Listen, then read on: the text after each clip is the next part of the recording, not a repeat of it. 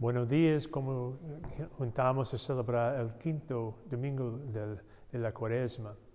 Y en este evangelio de este día es un, algo, otro evangelio famoso en que Jesús está enfrentado por una muchedumbre que está acusando a una mujer ah, entrapado en prostitución o adulterio.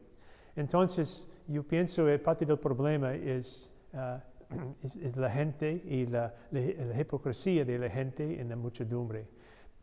Pero yo quiero empezar con el, ah, el fin del Evangelio, en que Jesús simplemente está diciendo a cada de nosotros, no voy a condenarte, simplemente te, ah, te perdono y envío a usted con la instrucción, trata de no hacer esto en el futuro. Y por nosotros, como pecadores que entran en la caja de confesión, es la misma experiencia.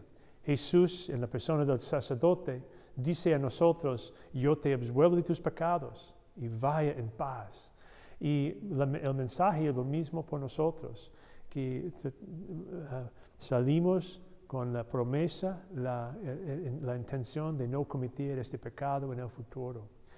Un, un problema con Jesús ah, por la en la muchedumbre y por nosotros es hipocresía. Y cuando la gente ah, con sus pecados está tratando de simplemente castigar sus pecados, su enojo ah, a una otra persona, Jesús es muy rápido en decir no, no haga esto. Y es lo mismo por nosotros, recordar que eh, empezar con, ah, con humildad y también con compasión por cualquier persona. Y también para entender que ah, quizás Jesús está diciendo a nosotros, debemos mirar a nosotros mismos antes de ah, ir, a- a- a- antes de ver a otra persona.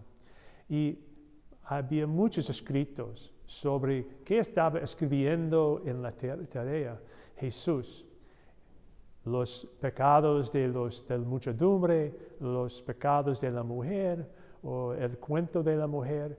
Yo pienso, yo, yo quiero creer que Jesús está simplemente ah, tratando de formar una fórmula para presentar a la gente una respuesta para ayudarles a entender que hipocresía es una de, las cosas más difíciles para sobre, ah, sobre, ah, sobrevencer y también es una cosa que podemos causarnos a pecar más profundamente y también es, uh, por eliminar esto podemos crecer más fácilmente en la vida de santidad. Y si en este domingo, si podemos decidir que voy a examinar con humildad y, y compasión a mí mismo para, eh, eh, para en- encontrar dónde está mi pecado y traer esto a Dios y no los pecados de otros. En esta manera podemos crecer en santidad y también vivir con la intención de no pecar en el futuro. Y que Dios le bendiga a todos.